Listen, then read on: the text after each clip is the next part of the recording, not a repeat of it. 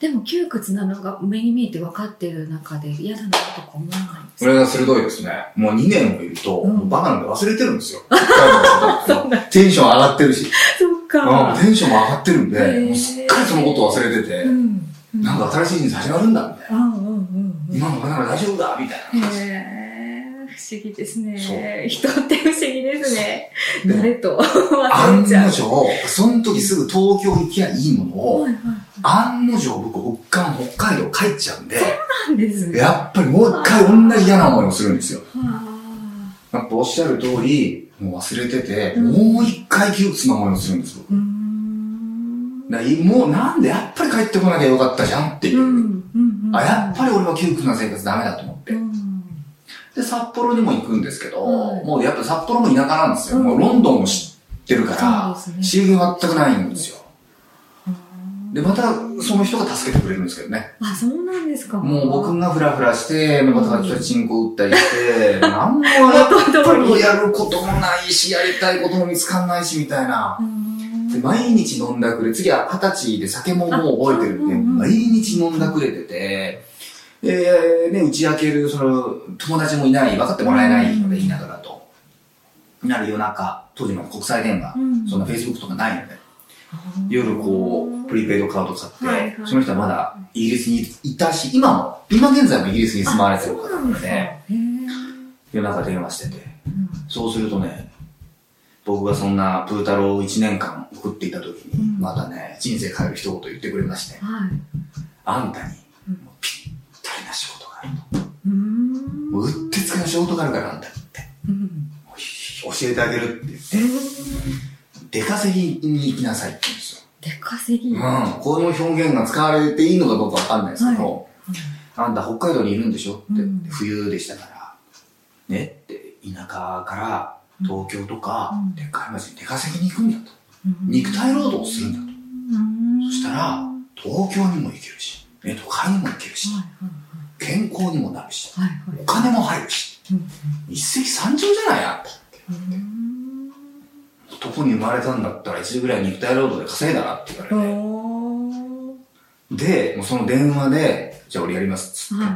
すごい。俺やりますよ。すごい影響力ですね。で、電話切ったら朝の6時ぐらいで、で、そのまんまコンビニ行って、情報誌買って、でやっぱりもう地方なんで、もう後半がほとんどその、都会での派遣の話なんですよ、うん全部持ってなね。るほど。で、寝たらテンション下がるからと思って、寝ないで、朝一電話して、へー。で、どうせ行くんだったら、行ったことないとこ行ったらとお思ーって。で、神奈川に行こうと思って。あ行ったことないしと思って。で、神奈川の車工場のその出稼ぎの口を見つけました。うん派遣でで、話聞くと、うん交通費っていうのは全額派遣会社から負担しますはいはいと。だから交通費はいりませんと。で、行った数の日から働けますと。うん上がったらもう、これできますと。うんすごいですね。その方の影響力が強すぎてすごい。そこがすごいなと思って、まだそんなこと言ってとか思わないってことですよね。ノリでも行きますよ、じゃあ、つって。へーじゃあそれが逆にこう人生を好転させていくみたいなこう結果的にそうですね。そうなんです。で、もう何年前かな、そうですね。もうメモってくればよかったですね。うんうんいや、でも、あの、今からもう2000、あれが3年とか4年、5年うんですかね。もう12、3年前になりますかね。その時に北海道を出て、えー神奈川に来たというのが今の生活の始まりになりまうす。ん結果的に、それから13年間、うん。僕は北海道に帰らないことになるので、だから13年の間、うん。僕は、結果、キャリアコンサルタント、構成作家になって、生命判断になって、筆跡診断やって、キャリアコンサルタントになるまでの13年間、僕、北海道に帰らないことになるんですよ、結果。へー。そうか。そうなんですね。うん。じゃあその神奈川ではい。肉体労働が肉体労働が始まりますで、いうものが居心地が良くてですね、あ、意外と。3ヶ月で辞めようかなと思ったんですけど、うん1年います。へえ楽しかった、楽しかったですね。。やっぱいい人に恵まれたのもありますし、毎日が観光なんですよ。うーん。あの、終わった後、ドライブ連れてってもらったりとか、で、パチンコ打つにしてもやっぱ、ね、パチンコ店がやっぱり北海道になると多いので、あと電車でどこでも行けるっていうのがあるんで、車なくても行けますし、はいはいはい。で、東京、イギリス時代の親友が東京に来てるってなった時も会えるんで、全然週末は。あ、そっかそっかそっか。そういうのもあって、楽しかったですね、毎日が。うん。で、お金もちょっとね、小銭がうんたまり、でちょっと状況でもしようかということになりました。うんじゃあ同じ日本だけど北海道とは全然違う違いましたね感じですね。うん。そうなんですよ。で、東京に行きまして、で東京行く時も、かあんたやりたいことないの？みたいなのをその人にちょっと電話して、東京行くんだけど、うん。何すんのかね、俺東京行ってみたいな。うん。なんかあんたやりたいことなかったの？みたいなふうに言われて、うん。なんかないかなと思って、まだ見つかってないわけですよね。見つかってないんですよ。うん。いや、なんかないかなと思って、そこでパッて降ってきたのが構成作家っていうのが降ってきまして、うんそういえば僕なんか憧れとかうん興味があるってことだけで言うんだったら、うん。構成作家って興味あったなと思って。でももともと本読んだりとか映画見たり、まあ、テレビ見たりとか好きだったんで、うん。なんかどんな仕事なんだろうっていう興味はあったなと思って、一度の人生なんだし、うん。やれなさそうなことをやってみようみたいなうん。感じまして、でなんかどうにかなるだろうみたいな。うんじゃあ、もう構成作家になるために東京に行こうと思って、神神奈川から東京に引っ越してくるっていう。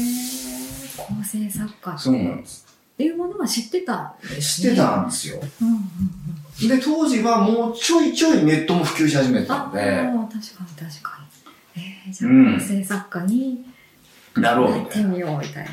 どうやってなるんだろうみたいなとそころですよね。そうなんで。す。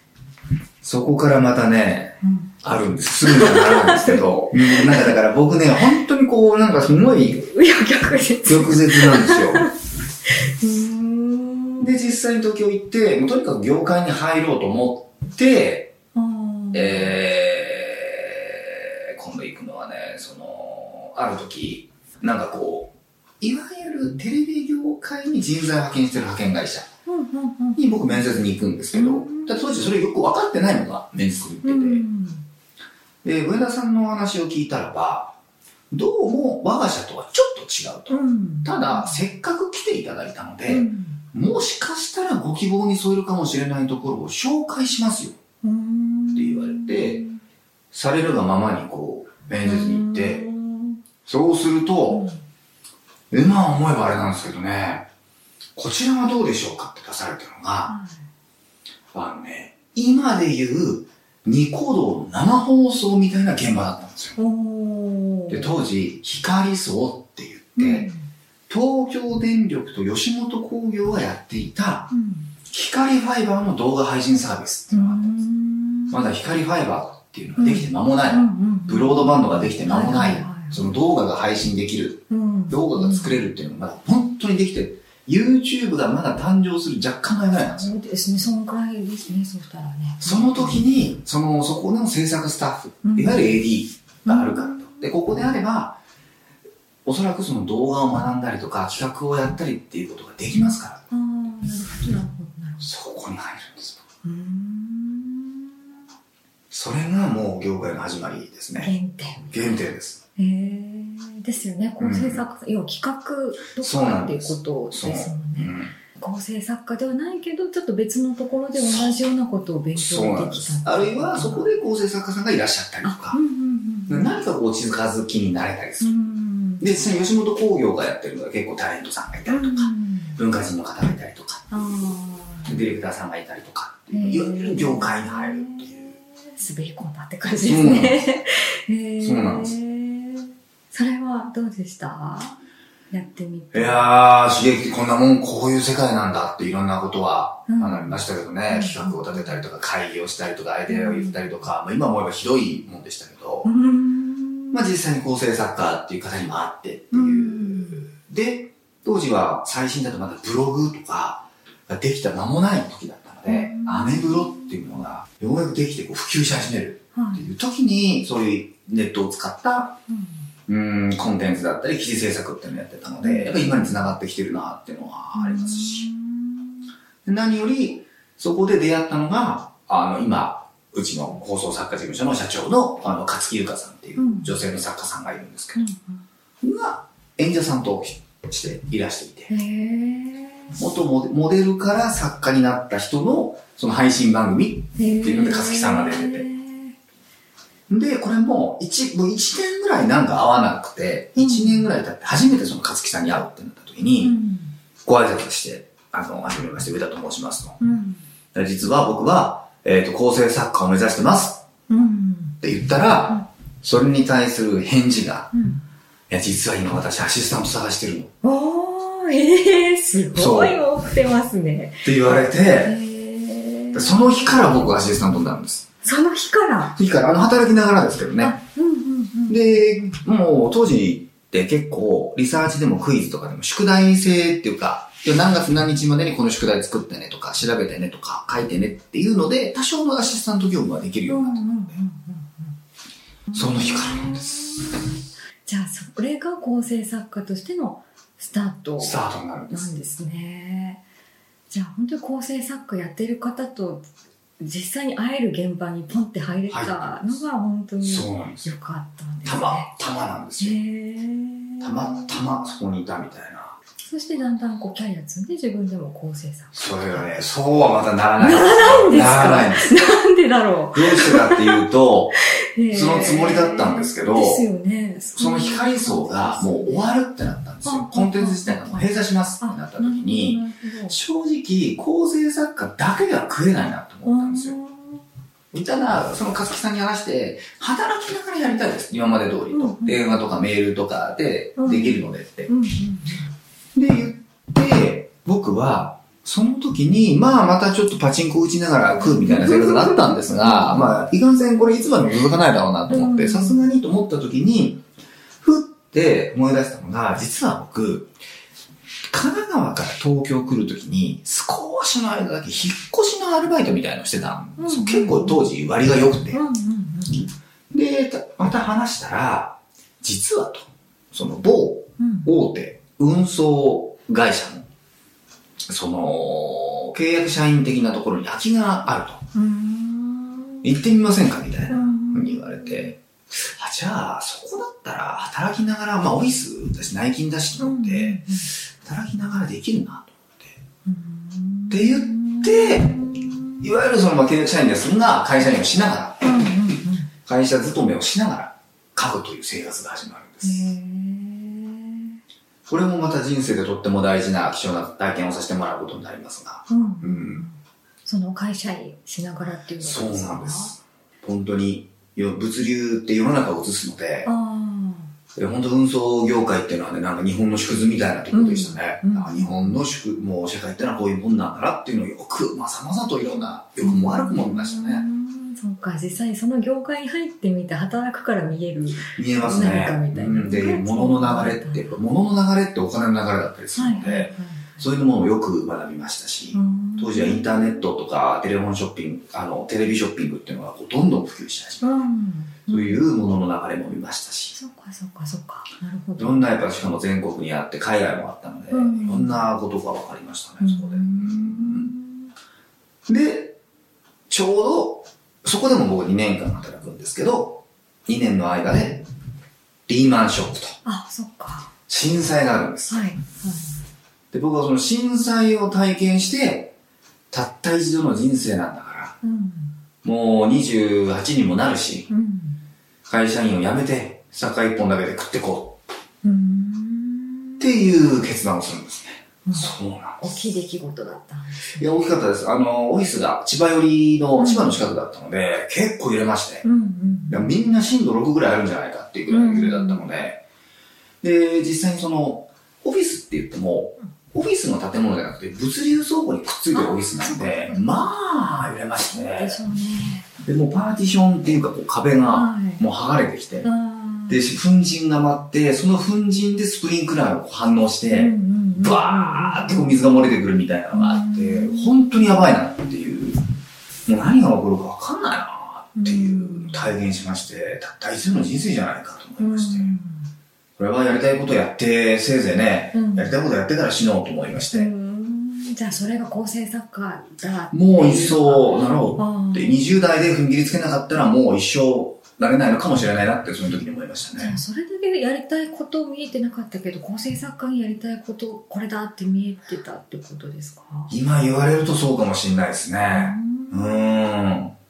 でもそれ、正確に言うとそれ以外に別にやりたいことなかったっていうのが、正直な、あれではあるんですけど、うん。構成作家にはどんなやなんかこう魅力っていうんですかねやりたいことこれだみたいなのどんな部分に感じてるんですか？あまりなかったですね。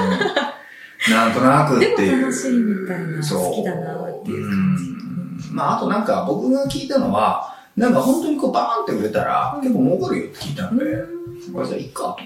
ああちょっとパチンコのやってる感覚と似てそうる感じですよねそう、似てるんです。だから本当に似てるんですよ似て。ますねこれね、後々もっと似てることになりますう。んあの、やってみると。もう本当あって、パチンコもやっぱりシビア、もういい僕分かりやすいことが好きだったので、はいなるほどあの、分かりやすいんですよね。額面とかギャランティーも、もう、勝ったら収入が入るみたいな。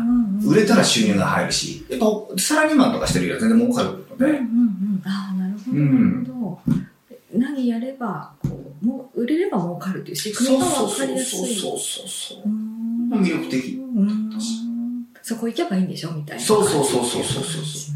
で、僕はもうそういう仕事じゃないと向いてないっていう生命判断が言われてたんで、そうなんですよ。すごい。生命判断ってすごいですね。そう。面白いですね。そうなんで、それで言うと、一個だい忘れちゃいけないのが、実は生命判断やりますって宣言したのも僕会社員時代だったんですよ。そうなんですか運送業界時代に、運送業界って物流なんで波がすごいんですよ。で暇な時めちゃめちゃ暇なんですよ。当時、こっそり、やっぱあの、インターネットをこう会社で暇な時、めちゃめちゃ暇だからと思って言ってて、うん mixi っていうのが登場し始めたんですよ、当時。で、ずーっと僕こそこそこそこそ本買ったり一人で姓名判断を日本帰ってきてからやってたんですけど、うん人にはやってなかったんです。うんなんでかっていうと、怒られるかもしれないしな、間違ってたらと思って。あで、あなんか外れてて、なんか当たってるよって気使われるのも申し訳あないしなと思って。うんうんうんでも、 mixi でやり始めたんですよ、最初。ああ、ちょっと当たり障りないところで。これだったらいいやとうん思って。うんうんそしたら、なんでわかるんですかって返ってきたりとか、当たってますって言われる、返ってくるとこが、割と多くて、あこれいけるかもしれないと思って。その辺から占いもやり始めたんですよね。これいけるなと思って。で、暇な時にずーっとそういうのばっかりやってて。あの時代が一番こういろんなものを吸収したかもしれないですね、生命判断で。で、だからオフィスとかもうん結構広いオフィスだったんで、うん全員の名前みたいなの覚えてますね。へーこういう人が出世してとか、あ、なるほど。ああ、やっぱりこの人こういう人なんだとか、あー怖い怖い怖い。ああ、このこの席はこうなんだなとか、そこの席のあの配置こうだみたいな、その人間関係を、相性っていうか。何百人っていう働いてたやつだったので、うん全めちゃめちゃ見ましたね、あの時は。面白い。そうじゃあ人材ってところになんかこう、注目。いや、あの辺、今思えばやっぱりあの辺からだと思いますよ。面白い。そんななんですね。でも生命判断やろうっていうのは自分もそんだけ影響を受けたからひょっとしてなんかいやー、ありますね。うん。やっぱ忘れられなくて、うーん日本に帰ってね、で、イギリスで興味を持って、日本に帰ってくると本も手に入るし、うんうんで、今でこそね、そんなの海外だって Amazon で買えばいいじゃんってうんなるかもしれないけど、当時はまだ Amazon そこまで普及してなかったので、うん日本のブックオフで本を探して買うっていう。で、いろんな、その時本を図書館行ってとかって言って、とにかく本であったり、あるいはインターネットの個人サイトであったり、うん。実際に行ってみたりっていうので、生命判断を吸収してた。うんましたね。で、と、ちょ、時々、イギリスに電話をして、いや、生命判断の話なんだけど、まあ僕はこう、こう、こう思うんだけど、うん。たらいや、それはこう、こう、こういう、こういう画数はこういうことだし、うん。こういう時はこういうふうにアドバイスしたらいいよっていうのをこうん教えてもう、教えてもらうっていうのが先発でしたね。あれはす筆跡診断士という資格を持ってらっしそうゃるなんんです。ですよね。そうなんです。それ通い始めたのそれはねいや実はその会社員時代からまた構成作家になった後も細々と僕は生命判断をやっていたんですけど、よく僕書いてる、名前を直筆で立てかけて書いてくださいって言うんですけど、癖があるのは感じてはいるんだけど説明できないっていう。なんか一通りこうせ放送作家の生活も落ち着いてはいないんですけど、まあ5年6年が経ちってなった時に、筆跡診断っていうものができないもんかなっていう。たまたまですね、あの、ある新聞で僕はその筆跡診断士の記事を見つけまして、じゃあそれまでは知らなかっある知らなかった。なんとなく、そう、筆跡診断の本があるっていうのは知ってたんですけど、なんか読む気にならないというか、うん。読み方がわからないっていうか、うん今読んですぐにできるもんでもないしう、ん。筆跡診断士があるんだと思って。で、当時はもうスマホが出てたので、うん。パーって軽く調べたら、学校もあるんだう。ん。しかも都内にあるぞと。っていうので、話を聞いていくと、これはまあ学んで資格を取って筆跡診断士っていう価値を名乗るっていうものが、すごく価値があるなと僕はちょっと感じて、うんじゃあ行きますっつって。名乗ることの価値そうなんです。あれはね、実は筆跡診断士って商標登録がかかってまして、これちゃんと試験を受けて合格しないと名乗っちゃダメなんです。学校に通って試験を受けてテスト受けて合格して名乗れるっていう。うやっぱり、もう目から鱗なことがたくさん。ええああ、こう、そうか、そういう風になってるのかって、ちゃんと仕組みが構築されてるので。ええじゃあなんかこう占いとかだけじゃないなんかちゃんと裏付けされたそうなんかですよ。がすごくいっぱいあって。そうなんです。それ実際に、本当にそこの会長さんは、こう、警視庁の嘱託をやってたりとか、裁判所の資料を作ったりとか、いわゆるちょっとドラマっぽいこともやる方なので、うん、ああ、ちゃんと何十年ってかけて裏打ちされてるものがあるんだな、という。あの、で、いろんな流派があるんですけど、一番大元のところに行きまして、そこでこう、がっつり。うんそうなんですよ。それはもう2017とか8とかね、うんそんな感じですけど。うんうん。じゃあ今までやってたことがあそうだったんだみたいな繋がってくるなーっていう感じはありましたけどね。うん。きりしましたね、結構あれは。うん。やってて。すっきりですか？うん。ああ、これが僕が漠然と感じていたものを説明するっていうことは、はいはいはい。筆跡っていうのはこういうものだったんだなという。うで、ちょっとね、この二刀流で、うん。生命判断と筆跡診断の二刀流でうん。行こうかなと思ってたら、それもまたちょっとまはた、すぐにはそうはいかないみたいなのが、いや、出てくる